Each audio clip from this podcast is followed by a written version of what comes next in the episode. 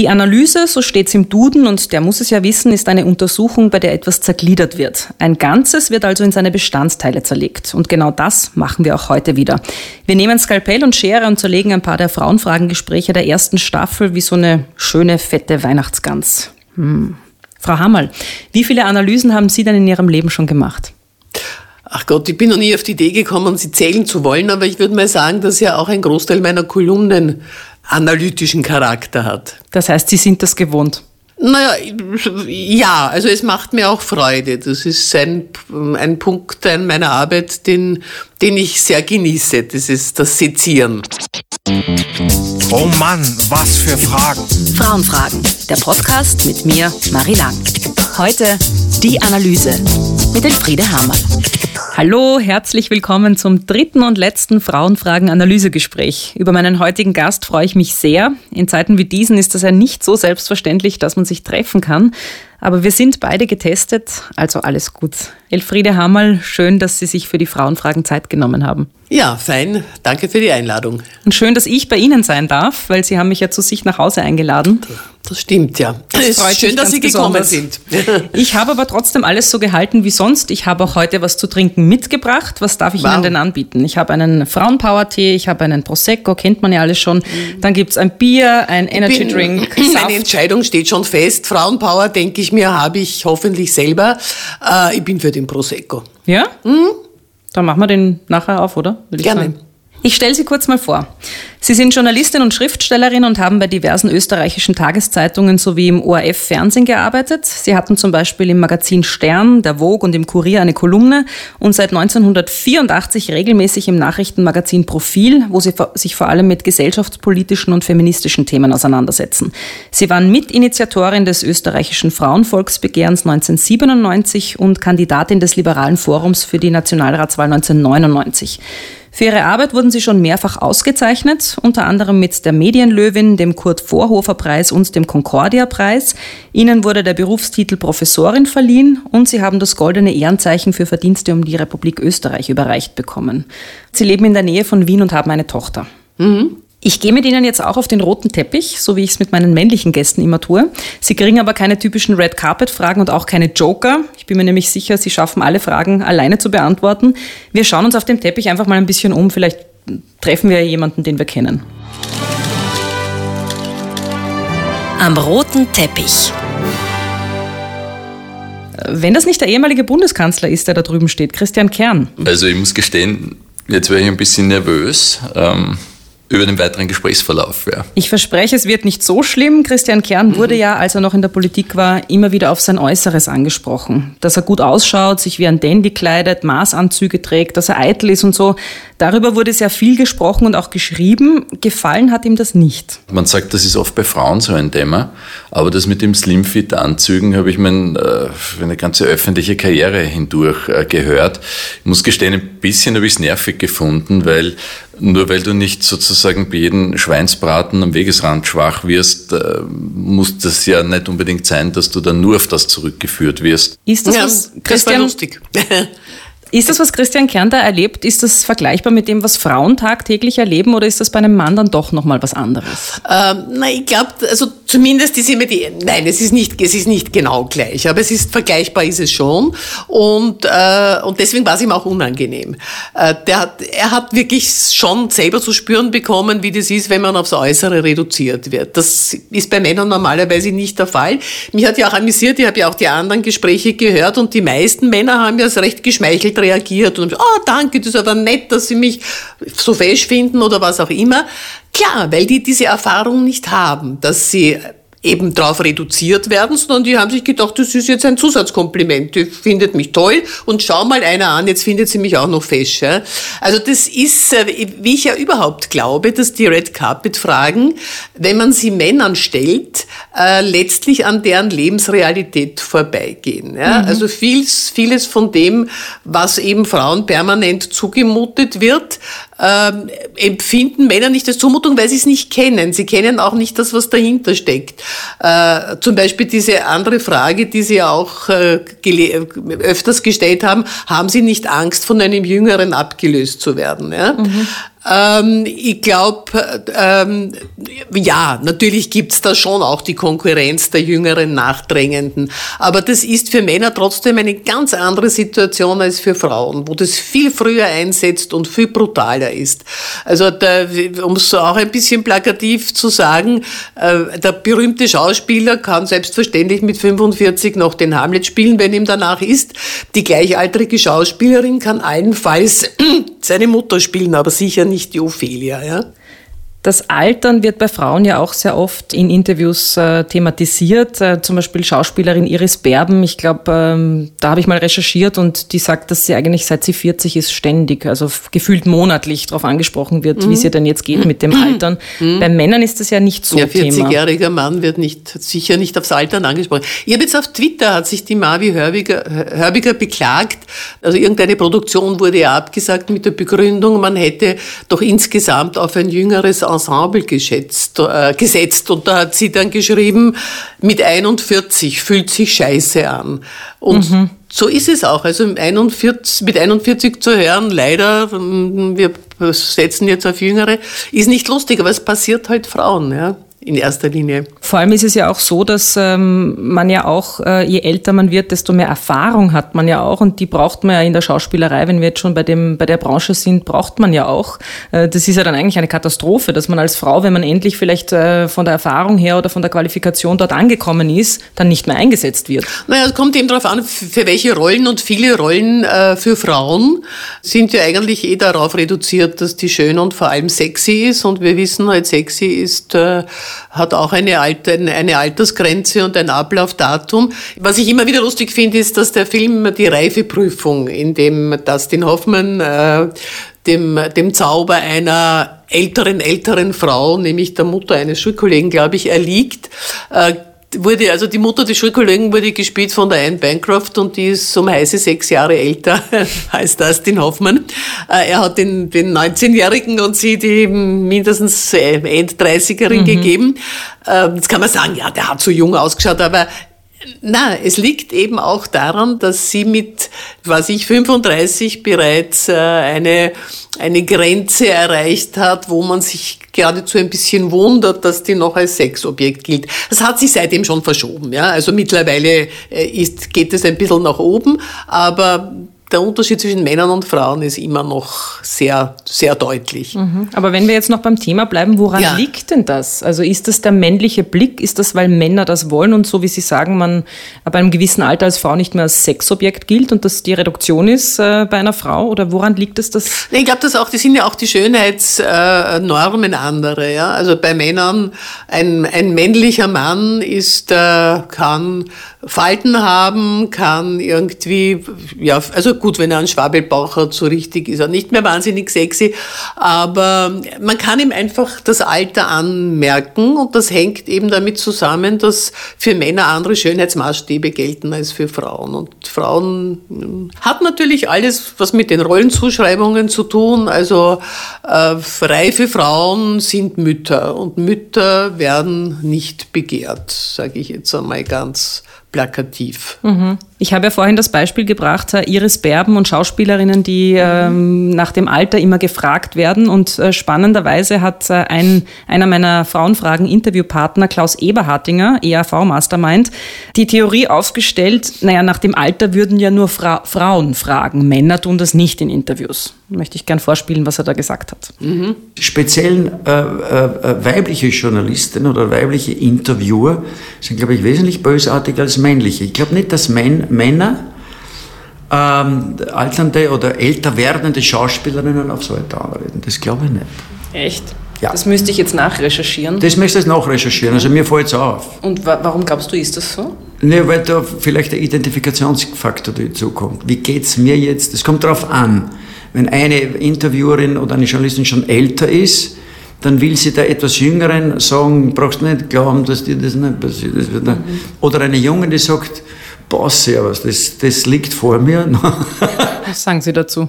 Naja, ich glaube, dass die Überlegungen nicht ganz falsch sind. Ja, also ich würde es nicht als, nicht, nicht als bösartig bezeichnen, aber äh, so, dass man sich selber dann in einer, in einer bestimmten Rolle gegenüber der der Geschlechtsgenossin sieht und eben, wie gesagt, wie er ja sagt, entweder Angst hat vor dem, was noch auf einen zukommt oder ähm, ja, ich glaube, das Wesentliche ist sowieso diese Angst. Ja. Es ist vielleicht auch ein bisschen der Versuch, äh, einen guten Rat zu ernten. Ja. Wie gehen denn Sie damit um?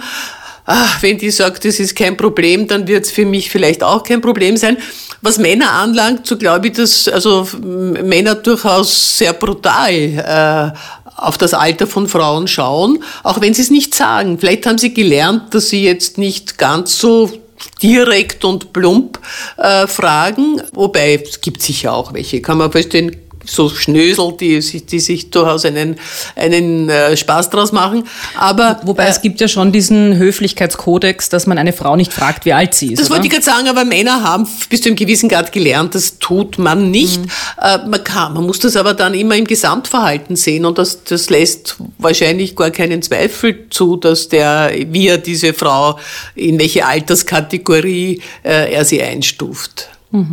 Das heißt aber für uns Frauen ist das schon schwierig, äh, weil wir diese Kategorie, man muss gut aussehen, immer in uns tragen, oder? Das kann man ja fast nicht ablegen. Das Gefallen wollen und müssen, ja. Ich habe neulich in einem Interview mit der Elisabeth Scharang ist mir zu Bewusstsein gekommen, dass das vielleicht einer der Vorteile des Alters ist, wenn man sich irgendwann einmal durchringt zu der Haltung, äh, ich muss niemandem mehr gefallen. Ja? Aber es, wir wissen auch, dass auch diese Haltung gibt äh, vereinzelt und es gibt äh, viele Frauen, die ganz verzweifelt gegen das Alter ankämpfen. Mhm. Aber natürlich umso mehr, je mehr sie sich über ihre Schönheit definiert haben. Wir haben ja hier auf dem roten Teppich auch den äh, Schauspieler und Kaiser, also er ist jetzt wieder als Kaiser im ORF mhm. zu sehen, Robert Palfrader. Und der geht ja mit dem Thema Schönheit ein bisschen anders um als Christian Kern zum Beispiel vorhin. Ich äh, mache mich auch selber über mein Äußeres lustig. Ich bin irgendwann einmal zu Beginn der Pubertät sind meine Gesichtszüge entgleist und das erste, was gewachsen ist, war die Nase und die ist halt doch recht groß. Und ähm, irgendwann einmal hat mein Vater mir äh, Cyrano de Bergerac äh, zu lesen gegeben. Mhm. Und der Cyrano hat mir geholfen zu akzeptieren, dass ich halt ausschaue, wie ich ausschaue. Und äh, dann bin ich darauf gekommen, dass wenn ich äh, die Witze über meine Nase mache und die besseren Witze über meine Nase mache, äh, ich den anderen den Wind aus den Segeln nehmen kann. Das ist ja im Grunde eine recht schlaue Strategie, also sein Äußeres ähm, vielleicht, wenn es Nachteile gibt, zu, selbst zu thematisieren, bevor jemand anderer draufkommt. Würde diese Strategie oder funktioniert die bei einer Frau auch? Ich fürchte nein. Ich glaube, dass das äh, bei Frauen nicht wirklich was Entwaffnendes hat, wenn sie sagen, ich weiß, ich habe was immer auch, also an, an Schwächen im Aussehen. Also es trägt jetzt nicht wirklich zu einem funkelnden Image bei, sagen wir mal so. Während Männer sich dann eben, die können dann sagen, es spielt aber keine Rolle angesichts meiner sonstigen Qualitäten. Äh, das können Frauen auch sagen, äh, aber das Publikum geht, glaube ich, nicht so ganz mit. Mhm. Das heißt, vielleicht um jetzt das Thema ähm, mhm. Aussehen hier am roten Teppich abzuschließen, Hätten Sie vielleicht noch eine Idee, was man denn jetzt als Frau in dem System oder in der Gesellschaft, in der wir leben, wo es nach wie vor so ist, dass Frauen einfach äh, zuallererst mal auf ihr Äußeres reduziert werden, äh, eine Strategie, wie man damit umgeht, am gescheitesten? Indem man besonders blöde Fragen oder stereotype Fragen vielleicht mal ironisch beantwortet. Da habe ich jetzt keine konkreten Vorschläge, aber, aber mit einem gewissen Sarkasmus äh, antworten, so dass ersichtlich wird, was das im Grunde genommen, dass das im Grunde genommen eine dumme Klischeefrage ist. Ich habe mir auch den Kopf ein bisschen zerbrochen, was müsste man denn jetzt wirklich, soll ich das sagen, was müsste man Männer fragen, also vergleichbar, was ihnen nämlich, was ihrer Lebensrealität entspricht. Mhm. Und äh, eine Frage war, frag Sie nach Ihrer Potenz. Ja? Mhm. Also sagen Sie mal, Sie sind jetzt auch, geht es eigentlich noch oder, oder haben Sie nicht Angst, dass es äh, eines Tages nicht mehr geht? Oder mhm. ich meine, ganz gemein könnte man auch fragen, können Sie jetzt wirklich ausschließen, dass keins Ihrer Kinder von einem anderen Vater ist? Die alte Geschichte Pater semper incertus ist und das spricht der Matthias Strolz an, indem er diese der Gebärneid, Frauen können Leben schenken, aber es wird sich alles ändern mit dem Fortschritt der Wissenschaft. Also diese ganze Fruchtbarkeitsmedizin äh, ist ja in gewisser Weise eine Kampfansage an diese, an diesen, äh, diesen Frauen Vorteil, Leben schenken zu können. Ich würde das nur nicht so positiv sehen. Ich glaube, dass da ganz entsetzliche Dinge ablaufen, aber das ist ein anderes Thema. Mhm. Das heißt aber, Sie würden gleichsetzen, das, was bei Frauen diese Reduktion aufs Äußere ist, mhm. könnte bei Männern die Reduktion auf ihre Potenz sein und auf alles, ja, was mit Sexualität Beispiel. zu tun hat. Ja, ja. Mhm. Bevor uns Christian Kern hier am roten Teppich jetzt davonläuft, würde ich noch gern hören, wie er zum Thema Vereinbarkeit von Familie und Karriere steht. Er hat ja insgesamt vier Kinder und bei seinem ältesten Sohn aus erster Ehe war er eine Zeit lang alleinerziehend. Also bis zum Abwinken wirst du quasi als alleinerziehender Mann da verhätschelt ähm, und, und giltst als äh, Sensation, wirst herumgereicht, steht dann in allen Zeitungen schon als Rollmodel. Also das ist äh, wirklich obskur. Also da haben es Frauen als Alleinerzieher echt schwerer. Frau Hammer, Sie waren ja, als Ihre Tochter zwei Jahre alt war, glaube ich, dann auch alleinerziehend. Das mhm. war vor ein bisschen mehr als 30 Jahren. Können Sie Christian Kerns Aussage bestätigen? Also inwiefern haben es denn Frauen als Alleinerziehende schwerer als Männer? Ja, sie werden, natürlich haben sie das und das hat er ganz, hat er ganz richtig erkannt. Äh, sie werden weder gefeiert noch wird ihnen Hilfe angetragen. Also ganz im Gegenteil, sie sind immer ein bisschen, sie werden immer ein bisschen misstrauisch betrachtet, ob sie dieser, also ob sie das wirklich gut machen werden, äh, diese Aufgabe und, äh, und dass man ihnen irgendwie Hilfe nachträgt, davon kann keine Rede sein.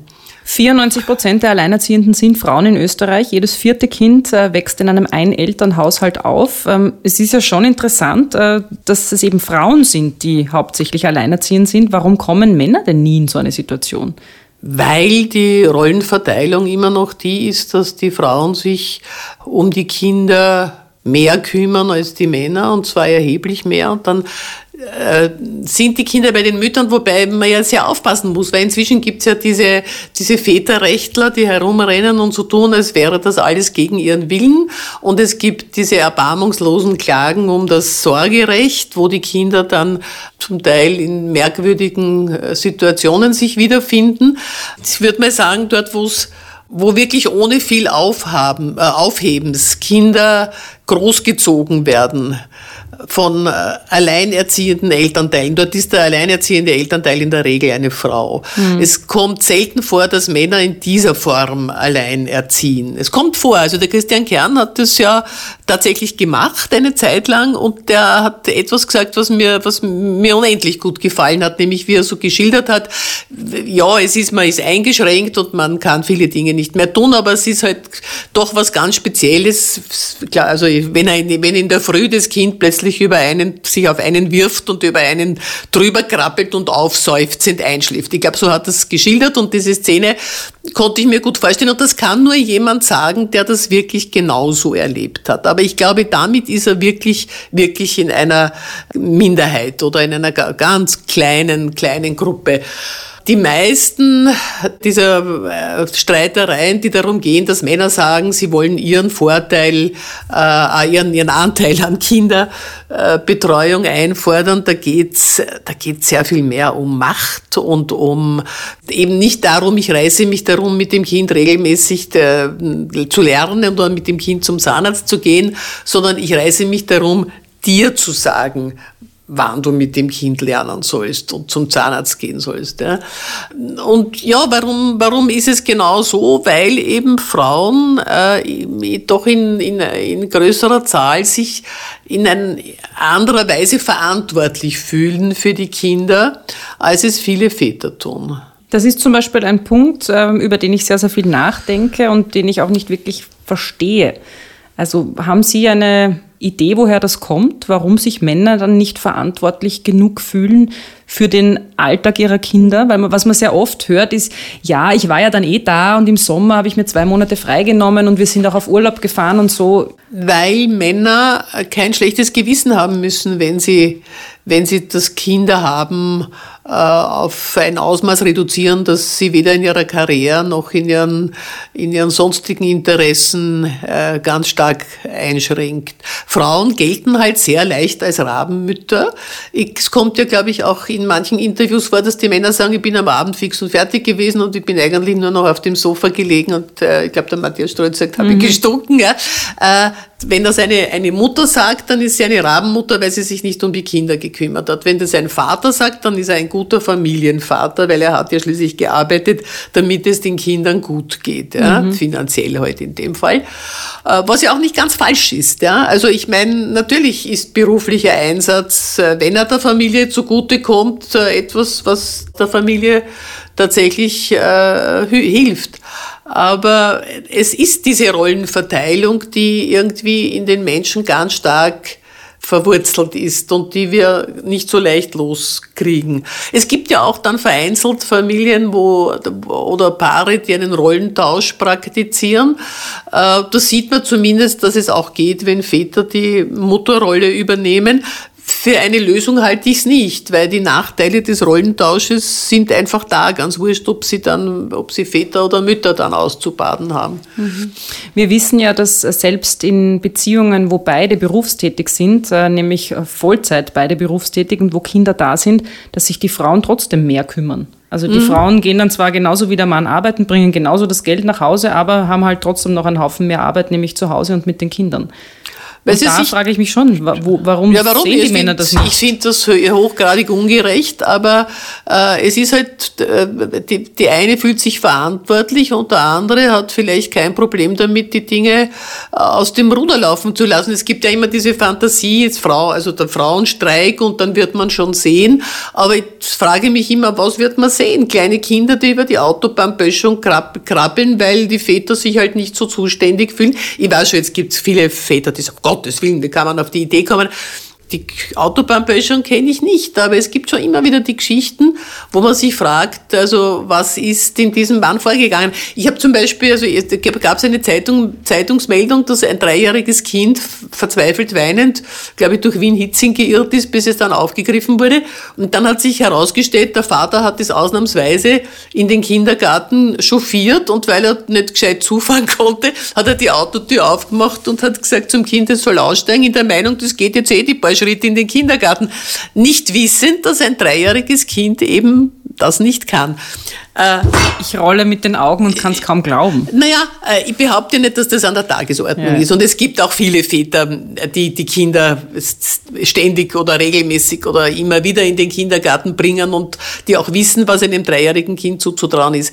Ich glaube nur, das Problem ist, wenn man, wenn eine Person mehr Verantwortung übernimmt, weil die andere Person offensichtlich es an Verantwortungs Bewusstsein in bestimmten Bereichen fehlen lässt, dann lässt sich es nicht dadurch beheben, dass die zweite Person jetzt auch verantwortungslos agiert. Mhm. Und wie man da ansetzen soll, weiß ich ehrlich gestanden nicht. Wahrscheinlich müsste man das als, oder müsste Frau das schon erkennen, bevor sie mit bestimmten Männern Kinder kriegt. Die weiß aber aus eigener Erfahrung, dass das, dass das eben nicht der Fall ist. Man schaut nicht rein und man sieht nicht in die Zukunft.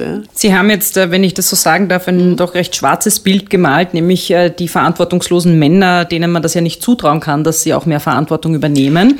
Jetzt gibt's aber auch noch die anderen Fälle und da hatte ich ein paar auch hier im Gespräch die sich durchaus als gleichberechtigt, feministisch und äh, als äh, liebevolle Väter präsentieren und mir dann auch ein bisschen so manchmal nach dem Interview, aber auch manchmal während des Interviews gesagt haben, naja, ihr müsst uns halt auch lassen. Also so ein bisschen dieses, die Frauen reißen alles an sich und wie soll denn der Mann zeigen, dass er eh bereit wäre, wenn die Frau eh alles macht? Was sagen Sie dazu? Naja, das ist, also ich muss jetzt dazu sagen, ich habe das kein schwarzes Bild von den Männern malen wollen. Ich, wollen. Ich weiß schon, also es gibt äh, Gott sei Dank ziemlich viele anständige Männer und die schon Verantwortung an den Tag legen. Es ging mir ja nur um Verantwortungsbewusstsein in bestimmten Bereichen und ich meine, das kann zum Beispiel wirklich die Tatsache betreffen, schauen, dass genug eingekauft ist, schauen, dass die Wäsche, genug saubere Wäsche da ist und so weiter. Ja, mhm. also das sind Sachen, wo halt viele Männer hm, sich nicht in einem großen Ausmaß verantwortlich fühlen. Diese Ausrede, aber ihr lasst mich, ihr lasst uns ja nicht und ihr reißt es an sich, ähm, der traue ich einfach nicht über den Weg. Das ist immer ganz bequem zu sagen, ich hätte es. Äh, hätte, es ist also ein bisschen, na, lass mich halt draufkommen, dass ein Kind wirklich jeden Abend ein Abendessen braucht geht nicht. Ja? Also bestimmte Sachen kann man nicht. Das ist kein Trial and Error Geschichte. Ja? Da wird dann oft eingeworfen, naja, Abendessen kriegt's ja eh. Bei mir kriegt's halt dann jeden dritten Abend dann Toast und die Frau muss halt immer das biologische, selbstgekochte Essen machen. Ich bin halt anders. Kommt dann oft als Argument ja, von aber den die Männern. Frage ist, wie, tut, wie, wie, gut tut, wie gut tut dem Kind? Ich bin, also ich bin jetzt, finde auch, dass manche, manche Helikoptermütter es ein bisschen übertreiben, jetzt mit der wissenschaftlichen Ernährung des Kindes. Es, aber das ist nicht der springende Punkt, Mhm. sondern äh, man, natürlich muss man sich überlegen, wie gesund es ist für ein Kind, wenn es halt wirklich jeden dritten Abend Toast kriegt. Ja? Also diese, das meine ich eben mit dem, mit dieser Lässig. Lass mich doch herausfinden, ob dem Kind, ob es dem Kind schadet, wenn es die Zähne nicht putzt. Ja, aber wenn es dann einmal, wenn die, die, das Gebiss löcherig ist, dann ist es ein bisschen spät, um es herauszufinden. Also ich glaube, dass das eine faule Ausrede ist, mit dem ihr lasst uns nicht. Ich möchte noch ganz kurz zu den Alleinerziehenden kommen. Mhm. Äh, haben Sie das Gefühl, dass sich, wenn Sie an Ihre Zeit als Alleinerziehende denken, dass sich da schon irgendwas geändert hat? Zum Nein, Positiven? Eigentlich, eigentlich nicht, nein. Die haben es einfach schwerer, weil es schwerer ist, äh, Dinge, die man normalerweise eben doch äh, teilen kann. Weil selbst wenn die Männer im Haushalt faul sind oder was immer, aber es ist eine zweite Person da, mit der man bestimmte Sachen eben teilen kann. Das ist, glaube ich, das Schwierigste, dass man, man kann die Sorgen und die, und die Freude am Kind äh, nicht teilen, wenn diese zweite Person ausfällt. Jetzt gibt's natürlich, also äh, nicht alle Väter sind gleich nach der Trennung. Es gibt schon welche, die, die nach wie vor äh, bis zu einem gewissen Grad erreichbar sind und verfügbar sind. Und dann gibt's halt die, die es nicht sind und da ist es, da, das ist schon besonders schwer. Und ich sehe nicht, dass sich die, äh, die Reaktionen der Umwelt in irgendeiner Form geändert haben. Die ist halt immer noch selber schuld oder sie hat halt ein Pech gehabt. Aber mein Gott, warum soll man da in irgendeiner Form, soll man sich da besonders engagieren? Ja? Erschreckend sind ja die Schlagzeilen rund um Alleinerzieherinnen jetzt in der Corona-Krise. Es heißt, sie sind die großen Verlierer der Krise. Laut einer aktuellen Studie gehören Alleinerzieherinnen zu jenen, die mit 15 Stunden am Tag am meisten arbeiten, aber dafür eben kein Geld bekommen. Jede zweite Mutter kann ihrem, ihrem Kind kein soziales, adäquates Leben bieten. Im Gegenteil, sie ist mangels Unterstützung in Österreich massiv armutsgefährdet. Die Corona-Krise hat den, diesen Prozess noch mehr beschleunigt. Ähm, Was wurde denn da Ihrer Meinung nach politisch verabsäumt? Oder was wäre jetzt zu tun? Das ist eine breite Palette von Maßnahmen, die nicht gesetzt wurden. Und das hängt, fängt an mit der Kinderbetreuung, es fängt an mit dem, diese, wie heißt denn das nur, wenn Kinder krank sind oder wenn Kinder Be- Betreuung bedürfen, dass man dann, äh, dass die Mutter sich dann freinehmen kann. Das hängt mit den Einkommensverhältnissen zusammen. Wir wissen, die Einkommensschere äh, ist so, öffnet sich eher immer weiter zu Ungunsten von Frauen. Also ich habe jetzt, ich kann, ich kann jetzt oft, ich kann jetzt nicht zack, zack, zack die einzelnen Punkte aufzählen. Ich glaube, dass das ein bisschen, dass man da ein bisschen zu lässig umgegangen ist. Man hat sozusagen vorausgesetzt Gleichstellung und zwar dort, wo sie den Frauen auf den Kopf fällt. Das ist ja auch bei den Scheidungsprozessen so, dass, dass äh, den Müttern relativ äh, leicht achselzuckend gesagt wird, nur sie können sich ja jetzt noch, sie können ja berufstätig sein, zwei Kinder, kein Problem, sie können ja entsprechend verdienen. Also jeder ist für sich selber verantwortlich, jeder hat das Recht, ein neues Leben zu beginnen. Also diese, wir sind doch, weiß Gott, nicht mehr in diesem alten Ernährermodell drinnen, äh, nur das stimmt eben nicht, ja, sondern die Gesellschaft als solche ist immer noch eine, eine patriarchale und äh, den Frauen wird dann, wenn es bequemer ist, erklärt, ihr seid doch emanzipiert, jetzt schaut halt, wie ihr über die Runden kommt. Ja. Was aber auch da mitspielt bei dem äh, Thema Alleinerziehenden, wie geht man damit um bei Trennung, ist natürlich auch Altersarmut oder generell, wie Frauen finanziell abgesichert sind. Und ähm, ich möchte jetzt gern wieder auf den roten Teppich zurückkehren und da ist noch Robert Palfrader, den ich auch gefragt habe, wie das denn bei ihm war, so mit der Vereinbarkeit Kinder und Karriere. Und seine Antwort hat er so formuliert. Ich wollte unbedingt Kinder haben, ich wollte eine Familie gründen. Und das wäre alles nicht möglich gewesen, wenn sie mich da nicht äh, zu 100 Prozent freigespielt hätte. Also ich habe nicht Karriere gemacht, wir haben Karriere gemacht. Und äh, ich könnte mir das auch nicht vorstellen, dass ich das mit jemandem anderen so gut hingekriegt hätte. Das ist ja eigentlich eine sehr schöne Liebeserklärung, mhm, finde ich. Wollte ich gerade sagen, ja, es ist, ein, es ist ein schöner Blumenstrauß. Es ist so, also Leute, Männer, die, die beruflich erfolgreich waren und oder beziehungsweise natürlich noch sind. Und äh, die diesen diese die Früchte dieses Erfolgs in gewisser Weise tatsächlich mit ihrer mit ihren Frauen teilen die brauchen ja sich jetzt auch wirklich kein besonders schlechtes Gewissen zu machen. Die sagen ja die Verhältnisse sind so wie sie sind. Wir haben daraus den Schluss gezogen dass wir das konventionell lösen. Und meine Frau hat hat sich ja einverstanden erklärt, wenn wäre sie es nicht gewesen, hätte sie es ja sagen können.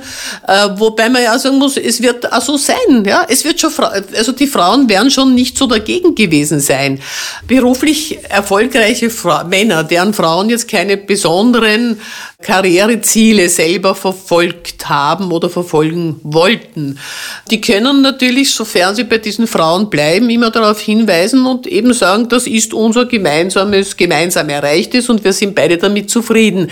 Das Problem ist nur, dass Männer dies, diese Rollenverteilung anstreben, damit kein Risiko eingehen. Weil wenn sie nämlich eines Tages draufkommen, dass diese beste aller Frauen vielleicht doch nicht so ganz ihren Wünschen entspricht, dann können sie das relativ äh, äh, einfach wieder lösen und es wird an ihre, wird ihrer Karriere keinen Schaden zufügen. Man muss dazu sagen, wenn sie nicht unanständig sind und entsprechend Geld da ist, dann ist es für die Frauen jetzt auch nicht das große Drama. Ja. Schwierig ist es überall dort, wo, wo, das, wo die Männer eben diese Karriere nicht machen, über diese Geldmittel nicht verfügen. Also selbst wenn sie gutwillig genug sind, was hergeben zu wollen, es ist einfach nicht genug da für für zwei Haushalte und zwei Familien. Und dann ist, dieses, ist diese konventionelle Rollenaufteilung und dann ist das, das patriarchale Modell natürlich äh, für die Frauen ganz schlimm, weil die kommen dann drauf, dass das Risiko, dass sie eingegangen sind, äh, zu hoch war und dass sie halt jetzt, also jetzt haben sie ihren Beruf vernachlässigt oder gar nicht ausgeübt und so weiter. Also das kennen wir eh alles. Was ich auch öfter thematisiert habe in den Gesprächen hier bei Frauenfragen ist, dass ähm, eben alle kommen aus finanziell privilegierten Situationen und mhm. die auch der Haushalt ist meistens gut gelöst, nämlich mit einer Putzfrau mhm. zum Beispiel oder einer Haushälterin. Mhm. Und was da, was ich da aber vergessen habe zu thematisieren, weil mir das erst im Zuge der ähm, Gespräche klar geworden ist, im Endeffekt mhm. lagert die Frau ihre Frauen Arbeit aus. an eine andere Frau, die nicht finanziell so privilegiert ist, aus. Mhm. Das heißt, wir, wir kommen aus dem, aus dem System nicht raus. Ja, und das ist ein altes, ein, ein, ein altes, unter Anführungszeichen, altbewährtes System. Ja. Also der jetzt oft so besungene idyllische bürgerliche Haushalt von ehedem, der hat ja nur auf dem Rücken von Dienstboten mhm. funktioniert. Und da hat sich nicht viel geändert. Das ist nach wie vor so. Und äh, ja, die Frage stellt sich, also wenn ich Hausarbeit delegiere, weil wir zum Beispiel beide Vollzeit berufstätig sind und Kinder und so weiter, äh, dann sage ich mir, dafür zahle ich ordentlich. Ja. Mhm. Nur Tatsache ist, ist, was ist ordentlich. Also das ist innerhalb eines Systems. Die einen kriegen Geld fürs Kloputzen. Es wird nie so viel sein, wie ich verdiene, weil sonst könnte ich mir es nicht leisten, das Kloputzen zu delegieren. Ich weiß auch nicht, wie es zu lösen wäre. Mhm. Äh, ja, eine Gesellschaft, in der wir uns alle die Belastungen und die Freuden gleich, gleichmäßig teilen, wäre wäre ganz toll. Ähm, ich glaube, im Moment können wir uns wirklich nur damit retten, dass wir sagen, wir zahlen so anständig wie nur irgendwie möglich. Ja, und das ist natürlich, es findet wieder innerhalb eines bestimmten Geschlechts statt. Das kommt noch dazu. Wir lagern es jetzt nicht an an Männer aus. Es würde jetzt allerdings auch nicht wirklich sehr viel besser werden, wenn wir halt stattdessen den Hausboy hätten. Ja, den mhm. Sinn. Würde das Klassenproblem nicht lösen. Ne? Nein, es ist im letztlich ist, ist alles, das predige ich ja immer wieder, es ist letztlich alles auch auf eine Klassenfrage äh, oder es hat in, mit allem äh, hat, hat immer die Klassenfrage mhm. zu tun. Also eben auch mit der, mit der Frauenemanzipation. Es ist ja kein Zufall, dass es eine bürgerliche und eine proletarische Frauenbewegung gegeben hat, weil das eben doch sehr unterschiedliche Lebensrealitäten immer waren. Mhm. Eine Sache, die ich gerne am roten Teppich noch thematisieren würde, ist ein bisschen so dieses Mannsein als Privileg. Das habe ich auch ein paar Mal gefragt. Und äh, Robert Palfrader ist ja noch hier bei uns und ähm, jetzt hören wir doch kurz mal, was er darauf sagt. Hast du das Gefühl, dass du als Mann in unserer Gesellschaft, dass du da irgendwie privilegiert bist? Ja, absolut. Ist dir das in deinem Alltag bewusst? Also Immer schon gewesen, ja. Und inwiefern? Also wie, wie merkst du das? Also die, das letzte Mal, als es mir aufgefallen ist, und das war ein Stich ins Herz, Ich habe äh, mit meiner Tochter zusammen die Europameisterschaft, Fußball-Europameisterschaft der Frauen angeschaut im Fernsehen. Und als Österreich gewonnen hat, hat meine Tochter einen Satz gesagt, der mich fertig gemacht hat. Und der war, endlich haben wir Frauen auch bewiesen, dass wir nicht so schlecht sind. Ja, das ist ja sehr sympathisch. Ne? Der, er, er realisiert schon, dass, es, dass er privilegiert ist. Er gibt zu. Das ist aber ja bei bei den meisten dieser mhm. befragten Männer der, Männern der Fall. Die sind ja nicht mehr so, so Troglodyten, dass sie sagen, also es ist, es ist es stimmt eben nicht mit den Privilegien. Wobei jetzt schon auch einfügen muss, dass die, die alte Ernährerrolle, wenn jemand sie ernst nimmt, ist die, ist die ja auch nicht so, so vergnüglich immer. Aber mhm. äh, der Witz ist nur, die, es muss sie jemand auch nicht sehr ernst nehmen und er hat trotzdem die Privilegien, die die Männer halt so im Allgemeinen haben. Gut, also Sie wissen alle um die Ungerechtigkeit. Äh, sie haben zum Teil eben auch oder zu einem größeren Teil sogar davon profitiert, indem die Frauen ihnen zugearbeitet haben und die Frauen zurückgestanden sind. Aber welche Konsequenzen ziehen Sie daraus? Sie müssen keine ziehen, Sie müssen auch kein schlechtes Gewissen haben, weil Sie haben sich innerhalb dieses Systems anständig verhalten. Äh, und es ist ein bisschen viel verlangt, wenn ausgerechnet Sie jetzt das System ändern sollten. Ja? Mhm.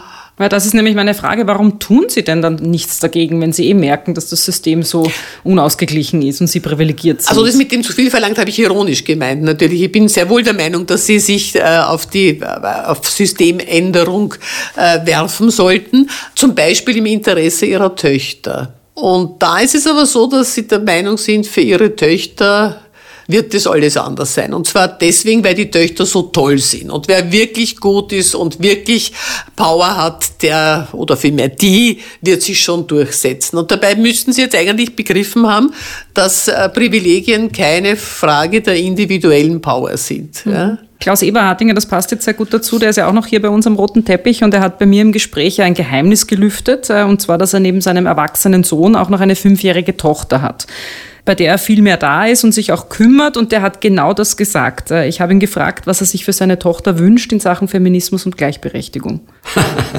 was meine Tochter betrifft, mache ich mir keine Sorgen. Die ist erst fünf, aber ich bin jetzt schon sicher, Männer, die glauben, sich ihr in den Weg stellen zu können, Denen wünsche ich viel Glück.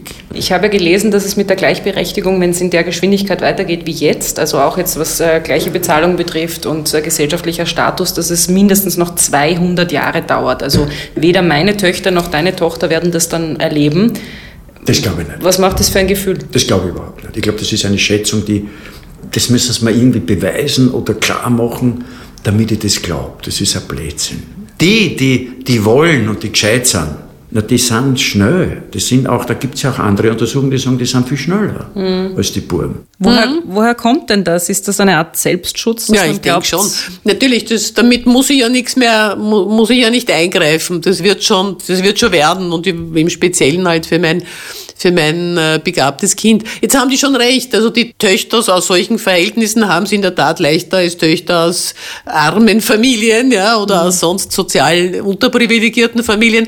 Die können schon bis zu einem gewissen Grad ähm, die Vorteile dieses Status, den die Eltern schon haben, nützen. Aber irgendwo kommen sie dann auch halt an die, an die Wand, die gläserne Decke, was immer auch. Also nehmen wir mal an, die Tochter äh, des Klaus Eberhardinger ist, äh, wird Wissenschaftlerin, ja.